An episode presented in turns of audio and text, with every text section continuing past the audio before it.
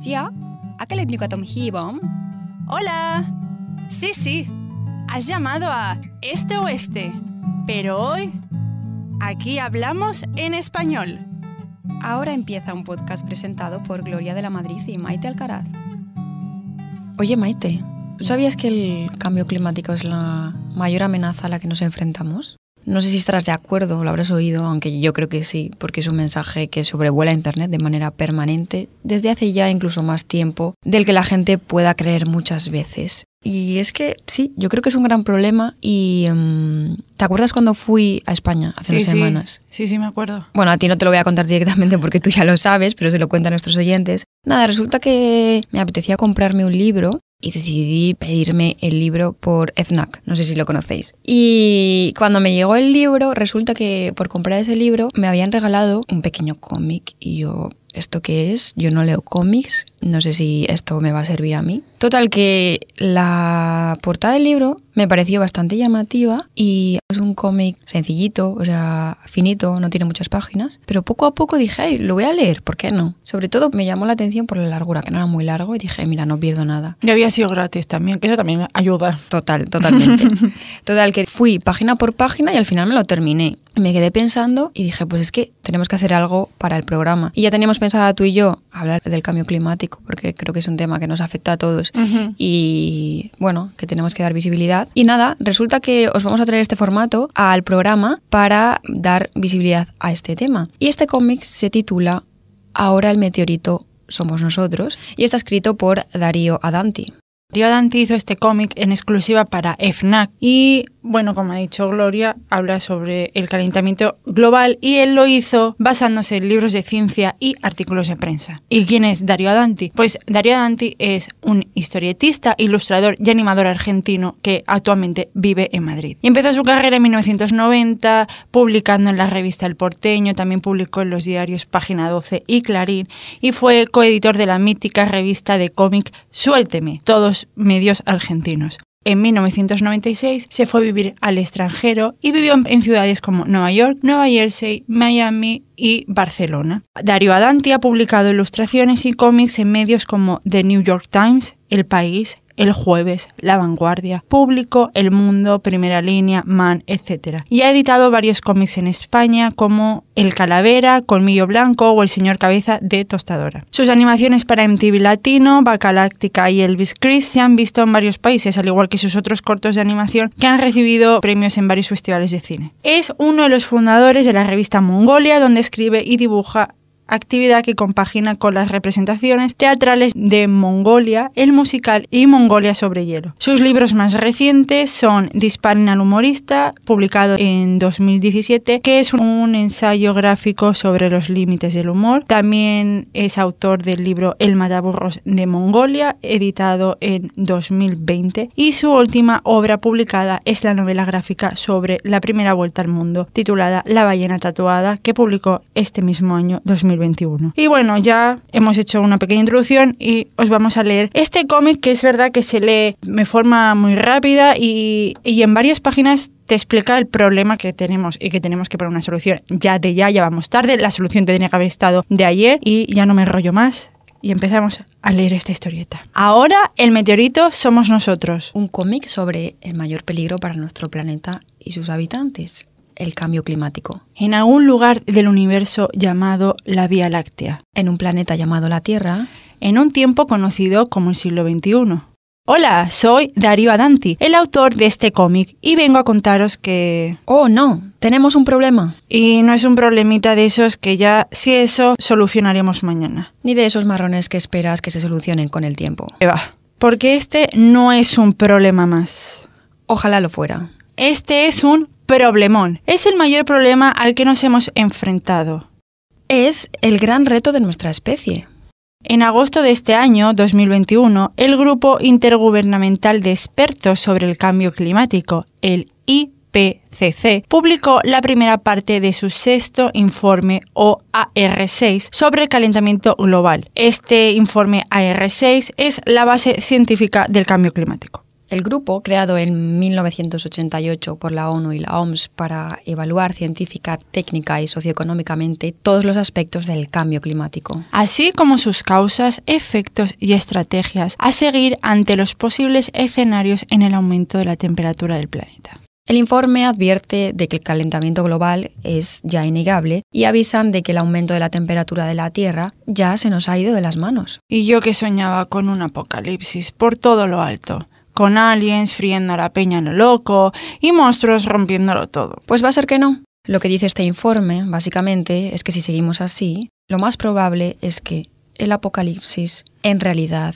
sea un infierno. Hola, terrícolas. Veníamos a destruiros, pero nos vamos porque ya vemos que lo estáis haciendo vosotros solitos. Pero, ¿qué le está pasando al planeta? Le está pasando esto. El impacto de los seres humanos sobre el planeta está acabando con las plantas, los animales, ríos, selvas y bosques, insectos, humedales y corales. Y como el planeta y su atmósfera son un solo sistema en el que todo depende de todo, cada cosa que fastidiamos fastidia a todo lo demás. Nuestra contaminación está alterando la atmósfera y el planeta se está calentando a una velocidad inédita. Y advierten los expertos de que solo tenemos 10 años para revertir la situación. Y si no lo hacemos, pasaremos el punto de no retorno. Un punto donde la vida humana, nuestra propia vida, sería imposible.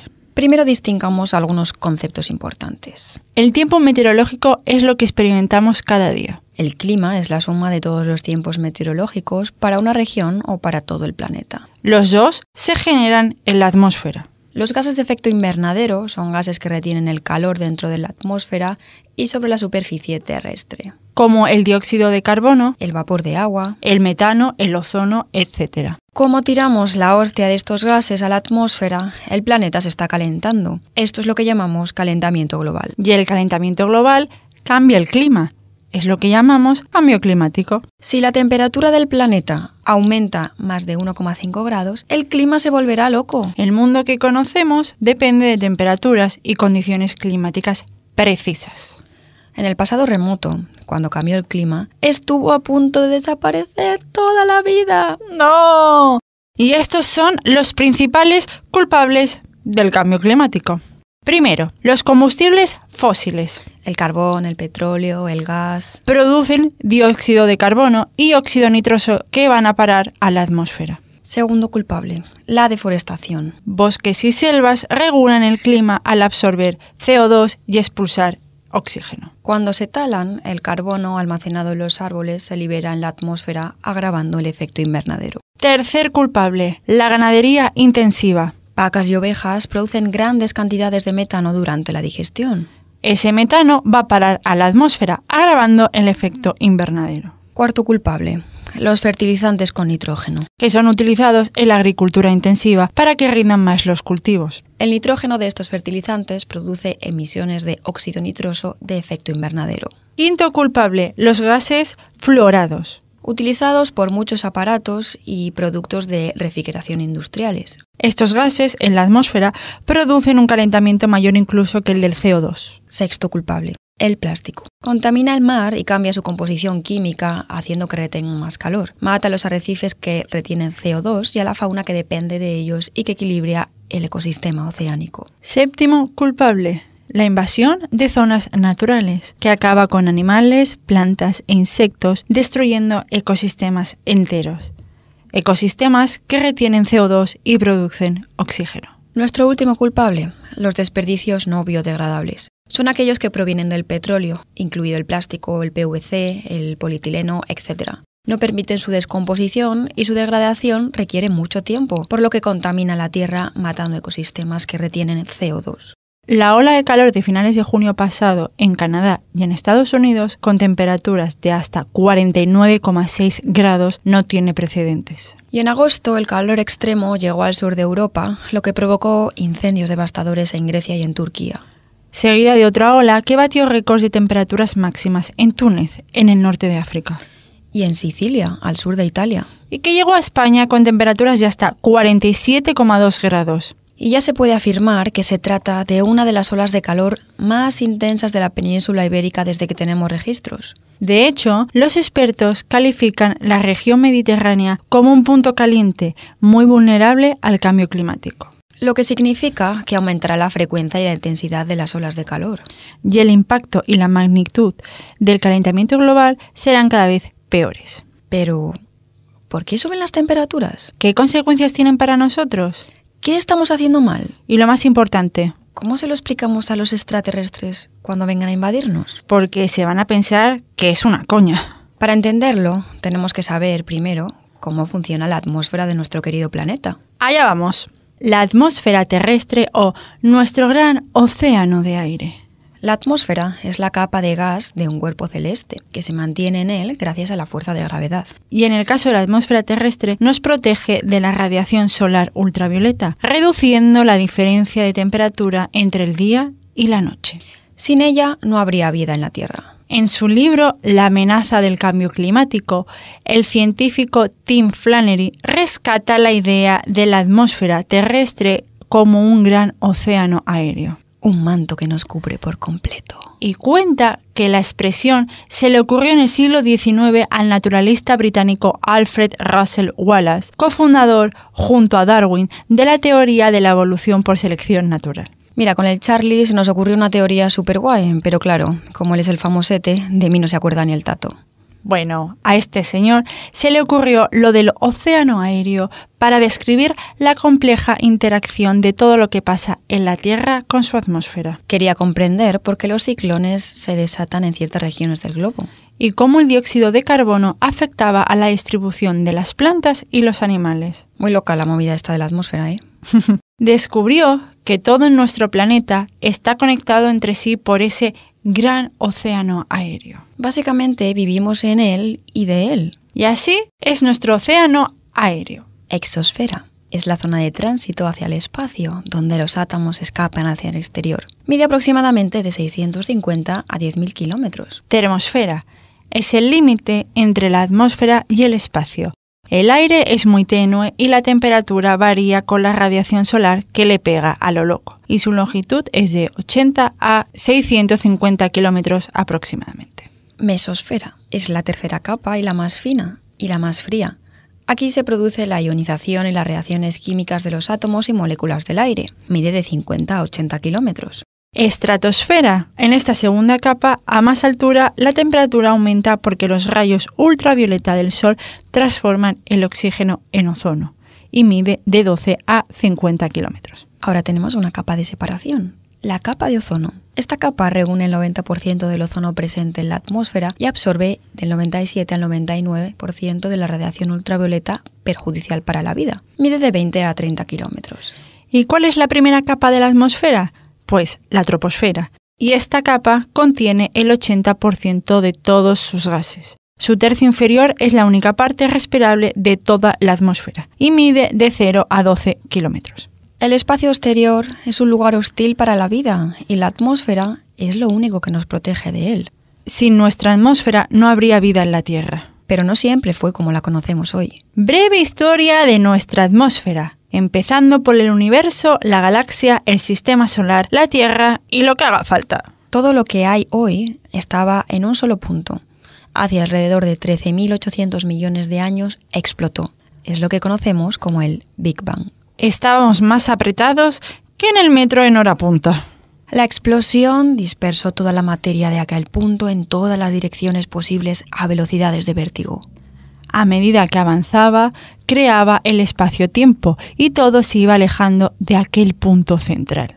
La materia cercana, partículas, gases y polvo, se vio atraída mutuamente formando las galaxias. Así nació en una esquinita lejana la Vía Láctea, nuestra galaxia. Y hace unos 5.000 millones de años, en una de esas galaxias, fragmentos de materia se condensaron en una nube densa e incandescente. que acabaría siendo nuestro Sol. Gases, polvo y rocas quedaron orbitando a su alrededor, atraídas por una gran fuerza de gravedad, formando cúmulos de diferentes tamaños y distancias del Sol. que con el tiempo terminarían formando los planetas de nuestro sistema solar, y entre ellos la Tierra. Hace 4.500 millones de años, nuestro planeta era un montón de pedrolos amontonados con un núcleo tan caliente que fundía el planeta. Para colmo, los meteoritos no paraban de impactar en él. Y tal vez algún meteorito o cometa trajera hielo que se evaporó. Con el tiempo, el planeta se fue enfriando y secando hasta formar una corteza sólida y consistente. El vapor de agua, el dióxido de carbono, el azufre y el nitrógeno de las emanaciones volcánicas formaron nuestra atmósfera primitiva. Es probable que el impacto de un cuerpo celeste masivo con la Tierra en aquellas épocas pretéritas haya formado nuestro satélite, la Luna. En esta primera etapa de nuestra atmósfera, el oxígeno estaba apenas presente y aún no existían los océanos. El agua se evaporó por el calor y los gases se mezclaron atrapados por la gravedad del planeta. El calor lo convirtió en vapor de agua, que al subir hacia la atmósfera se condensó y cayó en forma de agua. La Tierra se enfrió y en las partes más profundas de la corteza el agua se conservó líquida creando los océanos. Tormentas eléctricas, condensaciones, lluvias, la Tierra y su atmósfera empezaban una nueva etapa. Había nacido la hidrosfera. Llovió durante muchísimo tiempo y el CO2 reaccionó con las rocas y se disolvió en los mares creando el agua salada. Y el CO2, o dióxido de carbono, será fundamental para que surja la vida. La energía química de la Tierra primitiva hizo que algunos átomos se juntaran en la sopa primordial de los océanos y formaran moléculas. Moléculas formadas por uniones, átomos, átomos formados por electrones, neutrones y protones. Con el tiempo aparecieron moléculas capaces de utilizar los nutrientes del entorno para hacer copias de sí mismo. Primero el ARN y después el ADN. Fue el resultado de una cantidad ingente de combinaciones aleatorias. Pero las réplicas son imperfectas. Si el error le favorece, sobrevive y se copia de nuevo. Si no, se extingue. Es lo que llamamos mutación, que junto a los cambios medioambientales son los responsables de la evolución. Hace unos 3.500 millones de años, algunas moléculas crearon células que terminaron por evolucionar en bacterias. Estas bacterias conseguían energía mediante fotosíntesis, que les permitía absorber el CO2 y gracias a la luz del sol capturar el carbono y expulsar oxígeno. Empezaba así el proterozoico, el inicio de la vida en la Tierra, hace más o menos 2.500 millones de años. La atmósfera se fue llenando del oxígeno que liberaban las bacterias y los mares se fueron estabilizando. Sí, oxígeno CO2, oxígeno CO2, oxígeno CO2. Hace aproximadamente 600 millones de años surgieron los primeros organismos pluricelulares. Había empezado el fanerozoico, una explosión de vida en el planeta. Aquellos organismos simples, con el paso del tiempo, evolucionaron en formas más complejas. La atmósfera y otras variables crearon las condiciones para la evolución de criaturas más grandes capaces de respirar aire. Y de plantas capaces de obtener energía de carbono del CO2 y transformarlo en oxígeno que respiraban los animales para exhalar a su vez CO2 en un ciclo que permite la vida en la Tierra. Nuestra atmósfera entraba así en su cuarta y última etapa. Hasta ahora. Llegamos así, tras miles de millones de años, a la atmósfera actual que contiene los gases creados en cada una de las etapas anteriores y en una proporción adecuada, sin la cual nosotros jamás hubiésemos llegado a existir. Resumen de las etapas. Primera etapa. Ádico. Hace 4.500 millones de años. Los gases producidos por la actividad geológica primitiva formaron la primera atmósfera compuesta sobre todo por nitrógeno, azufre, dióxido de carbono y vapor de agua. Es probable que se creara la Luna por el impacto de otro cuerpo celeste con la Tierra. Segunda etapa. Arcaico. Hace 3.800 millones de años. El vapor de agua se condensó, llovió y el agua formó los océanos. El dióxido de carbono reaccionó con las rocas creando el agua salada. Se creó el campo magnético de la Tierra. Y apareció el ARN. Tercera etapa. Proterozoico. Hace 2.500 millones de años. Los mares se estabilizaron. Surgieron bacterias y algas microscópicas capaces de conseguir energía del CO2 y transformarlo en oxígeno mediante fotosíntesis. La troposfera se llenó de oxígeno. Apareció el ADN. Cuarta etapa. Fanerozoico. Hace 540 millones de años. Surgieron plantas capaces de conseguir energía del CO2 y convertirlo en oxígeno gracias a la fotosíntesis. Surgieron animales capaces de conseguir energía del oxígeno y exhalar CO2. Algunas plantas y animales dejaron el agua y se volvieron terrestres. La Tierra y su atmósfera son un solo sistema, y todo lo que hay Animales, plantas, piedras, mares, ríos, montañas. Bosques, desiertos, glaciares, selvas, lagos, insectos, bacterias, etcétera, etcétera, etcétera, está conectado entre sí a través de nuestro gran océano aéreo. Mira, ya no hay dudas. El grupo de expertos lo dice muy clarito en su último informe. El calentamiento global es culpa del ser humano. Nos estamos cargando aquello que nos permite vivir y nos protege del hostil espacio exterior. A ver, es como si un astronauta se diera martillazos en la visera del casco en medio de una caminata espacial. Ups. Mientras tanto, en la Tierra. Hola, terrícolas. En nombre de la gran alianza cósmica, os entrego el premio al gilipollas de la galaxia por ser los primeros en todo el universo en cargarse su propia atmósfera. Enhorabuena a los premiados. Nuestro planeta ha pasado por otros cambios climáticos abruptos en el pasado remoto que casi acaban con toda la vida. ¿En qué se diferencian con el actual? Breve historia de las extinciones masivas por grandes cambios climáticos en nuestro planeta. No es la primera vez que la vida en nuestro planeta se enfrenta a cambios climáticos tan drásticos que suponen en juego su supervivencia. Como vimos, la vida surgió en la Tierra solo cuando su atmósfera llegó a unas determinadas condiciones. Pero esas etapas de formación de nuestra atmósfera hasta llegar a ser habitable se miden en eones, que son miles de millones de años. Cada uno de estos eones se divide en eras, periodos y épocas distintos que marcarán momentos precisos de la evolución del planeta. Durante todo este tiempo, la atmósfera y el planeta no fueron estables y hubo momentos en que casi se va todo a tomar por saco. La primera extinción masiva empezó hace 444 millones de años, cuando solo había un continente, Gondwana, y solo existía vida en el mar. Se cree que fue por una gladiación producida por los movimientos de las placas tectónicas que arrastraron al supercontinente al Polo Sur. Los cambios medioambientales fueron tan grandes que las especies empezaron a desaparecer. Y los que sobrevivieron tuvieron que enfrentarse otra vez a la extinción cuando Gondwana se desplazó de nuevo hacia el Ecuador. Esto no fue en un pispás. Tardó entre 500.000 y un millón de años y se cargó al 85% de las especies. Los que sobrevivieron se reprodujeron y con el paso del tiempo, las mutaciones genéticas y la selección natural hicieron que la vida volviera a poblar el planeta. Tras millones de años de evolución, algunas plantas y antrópodos salieron del agua y crearon la vida terrestre. Entonces, hace 359 millones de años, se produjo la segunda extinción masiva, que se cree fue causada por un enfriamiento global. Se alteró el ciclo del carbono, lo que destruyó los arrecifes y la fauna que dependía de ellos. En 3 millones de años desapareció el 82% de las especies. La vida se recuperó y tras 100 millones de años la vida terrestre creció y se diversificó mientras la vida marina seguía su expansión. Pero hace 250 millones de años se produjo la tercera extinción masiva de la historia. Fue tan bestia que la llamamos la Gran Mortandad. En un millón de años desapareció el 96% de las especies. Las causas no están claras, pero hay evidencias de que un meteorito gigante impactó en la Antártida que se sumó a una gran cantidad volcánica que acabó por verter en el mar grandes cantidades de sulfuro de hidrógeno altamente tóxico. La vida estuvo a punto de desaparecer para siempre. Los pocos que sobrevivieron lograron reproducirse y tras varias generaciones evolucionaron en nuevas especies. Hace 251 millones de años aparecieron los primeros dinosaurios. Hola, ¿qué hace? Aquí, tirando. Y aparecieron también los primeros mamíferos.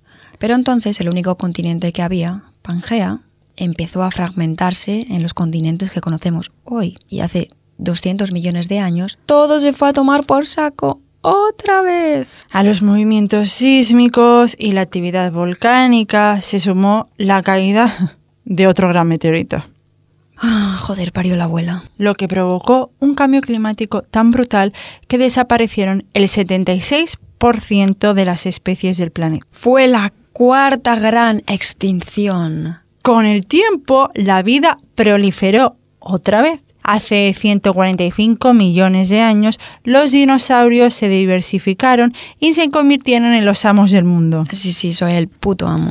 Pero hace 66 millones de años, un megameteorito de 12 kilómetros de diámetro impactó en el Golfo de México. ¡Soy la hostia! La explosión llenó la atmósfera de grandes cantidades de polvo que taparon la luz del sol. Y probablemente se le sumó una gran erupción volcánica en la actual India fue la quinta extinción masiva, la palmó el 75% de las especies y barrió a los dinosaurios de la faz de la Tierra. Sin la luz del sol las plantas murieron. Sin plantas que comer murieron los herbívoros. Y sin herbívoros que zamparse murieron los carnívoros, etcétera, etcétera, etcétera. Los pocos que sobrevivieron con el paso del tiempo crearon todas las plantas y animales actuales, incluida nuestra especie, el Homo sapiens. Parece que toca ponerse a procrear. En fin, si no hay más remedio. Es probable que ahora os preguntéis. Si en todos estos cambios climáticos del pasado hubo especies que sobrevivieron, ¿Por qué la hora es diferente? ahora lo veréis. ¿Cómo hemos llegado a la situación actual? De aquellos mamíferos surgieron varias familias de homínidos como nosotros, pero todas acabaron por extinguirse con el paso del tiempo. Y hace más de 200.000 años en el África Oriental surgimos nosotros, los Homo sapiens, que buscando recursos nos expandimos por todos los lados. Sobrevivimos mucho tiempo como cazadores recolectores y tuvimos que pasar sequías, edades de hielo y la hostia de movidas chungas. Hasta que hace 10.000 años llegó el Holoceno, una etapa muy estable de nuestra atmósfera, de nuestro planeta y de nuestro sistema solar. Gracias a esta época estable entre glaciaciones, el clima del planeta era previsible, no variaba mucho y las estaciones eran las que conocemos hoy. Aprendimos los ciclos de las plantas, pudimos cultivar y criar animales, nos asentamos y nos transformamos en sociedades agrícola-ganaderas. Así conseguimos más recursos y nuestras sociedades crecieron aquí y allá hasta formar grandes imperios. Y como ya no teníamos que andar buscando alimentos, tuvimos más tiempo para organizarnos. Surgió el Estado, la escritura, los artesanos. Los nuevos oficios y la competencia entre imperios nos hicieron avanzar a pasos agigantados y poblamos todos los rincones habitables del planeta. Y en la segunda mitad del siglo XVIII aprendimos que podíamos usar los gases para crear máquinas. Había llegado la revolución industrial.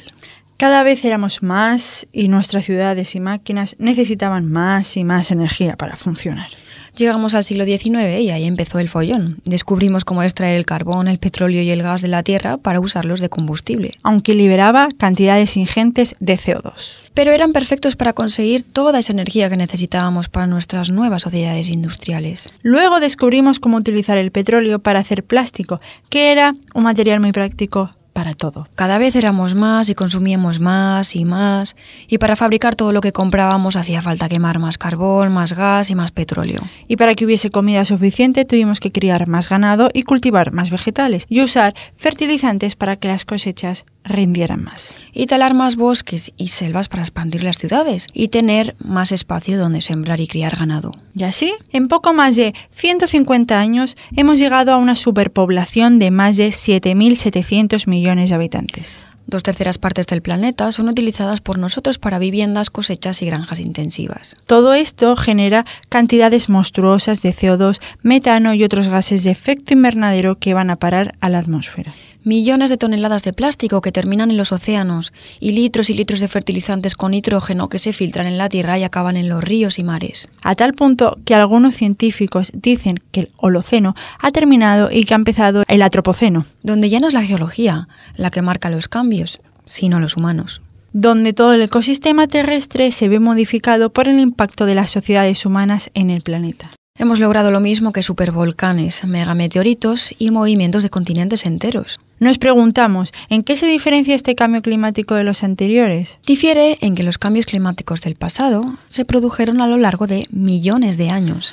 Pero nosotros hemos jodido el planeta y la atmósfera en menos de un par de siglos. Y no hay ecosistema que pueda mutar, evolucionar y adaptarse tan rápido. ¿Qué podemos hacer? Primero, dejar los combustibles fósiles para siempre y usar solo energías limpias. Segundo, respetar y recuperar zonas naturales, proteger la biodiversidad en tierra, aire y mar y reforestar plantando árboles y plantas locales. Tercero, reducir al máximo el consumo de proteína animal y comer vegetales y legumbres ecológicos, es decir, libres de fertilizantes de nitrógeno. Cuarto, disminuir al máximo el uso de plásticos y materiales no degradables y reciclar lo más posible. Quinto, votar a políticos que se tomen en serio este problema y con la urgencia que merece. Y sexto, exigir a nuestros representantes y países que cumplan los convenios ecológicos e inviertan en proyectos científicos para solucionar el problema. Alguno dirá, En menos de dos siglos hemos logrado lo mismo que una catástrofe de millones de años. ¡Wow! Somos la hostia de eficientes. Ya, pero lo malo es que ahora los dinosaurios somos nosotros. Y el meteorito me temo que también. No es el planeta lo que está en juego, es nuestra propia especie. Paremos el cambio climático ya, y así podrán invadirnos los alienígenas y tener un apocalipsis como nos merecemos. Fin. A ver, ¿qué hemos querido aportar con este programa? Pues mira, que se entienda la dimensión y el alcance de esta situación de una manera profunda y a través de un medio ameno como puede ser un cómic. Como podéis comprobar, no solo los expertos y activistas medioambientales nos alertan de las graves causas del cambio climático, sino que personas que trabajan en otro tipo de industrias como escritores, cineastas, documentalistas y un largo etcétera, también deciden poner su voz, empeño y compromiso para acercarnos a esta grave situación. Además, hemos querido visibilizar este problema para así poder tomar conciencia de él. Es importante estar al tanto, yo creo, para poder contribuir y no empeorar la situación, porque estaréis de acuerdo en que la situación es bastante crítica, ¿no? Si entendemos el impacto que tienen nuestras acciones y decidimos responsabilizarnos de ellas, mirándolas no solo bajo nuestro propio interés, estaremos contribuyendo de una manera muy positiva, porque cada una de estas acciones tiene una repercusión no solo en nuestras propias vidas, sino en la vida de los demás y en la estabilidad del planeta. Para preservar un clima habitable, las emisiones de gases de efecto invernadero deben reducirse a cero para el año 2050. Los gobiernos y las empresas deben tomar medidas audaces, rápidas y de amplio alcance. Pero la transición a un mundo con bajas emisiones de carbono también requiere la participación de los ciudadanos, especialmente en las economías avanzadas. Act Now es la campaña de las Naciones Unidas para la acción individual sobre el cambio climático y la sostenibilidad, ¿verdad, Maite? Exacto, porque existe una aplicación que se llama AWORD, que fue seleccionada como la plataforma oficial para apoyar la campaña Act Now de las Naciones Unidas para la acción individual sobre el cambio climático y la sostenibilidad. ¿Por qué han decidido exactamente crear esta plataforma? La Agenda 2030 para el Desarrollo Sostenible de las Naciones Unidas proporciona 17 objetivos, un llamado urgente a la acción para el mundo. Y el objetivo de AWORD es ayudar a alcanzar estos objetivos al guiar e involucrar a las personas para que vivan un estilo de vida más sostenible y saludable. ¿Y cómo funciona esta app? En verdad, la, aplicación Award te permite registrar tus hábitos y te sugiere acciones que puedes incorporar a tu día a día para reducir la huella de carbono o ahorrar agua o energía. También puedes participar en jornadas educativas, en desafíos de grupo, recibir consejos y hacer cuestionarios, todo ello para vivir de manera más sostenible. En verdad la interfaz de la aplicación es muy sencilla y gracias a la app puedes conocer acciones para tu día a día muy básicas que las puedes llevar a cabo cada día y te enseña cómo viajar de manera más sostenible o consumir más alimentos de origen vegetal. Cuanto más gente actúe, mayor será el impacto y el hashtag que utilizan dentro de esta aplicación es actúa ahora. Es que el problema ya está, la solución tendría que haber estado ayer. Tienes toda la razón, Maite, y en definitiva, cada uno de nosotros puede ayudar a limitar el calentamiento global y cuidar nuestro planeta. Al tomar decisiones que tengan efectos menos dañinos para el medio ambiente,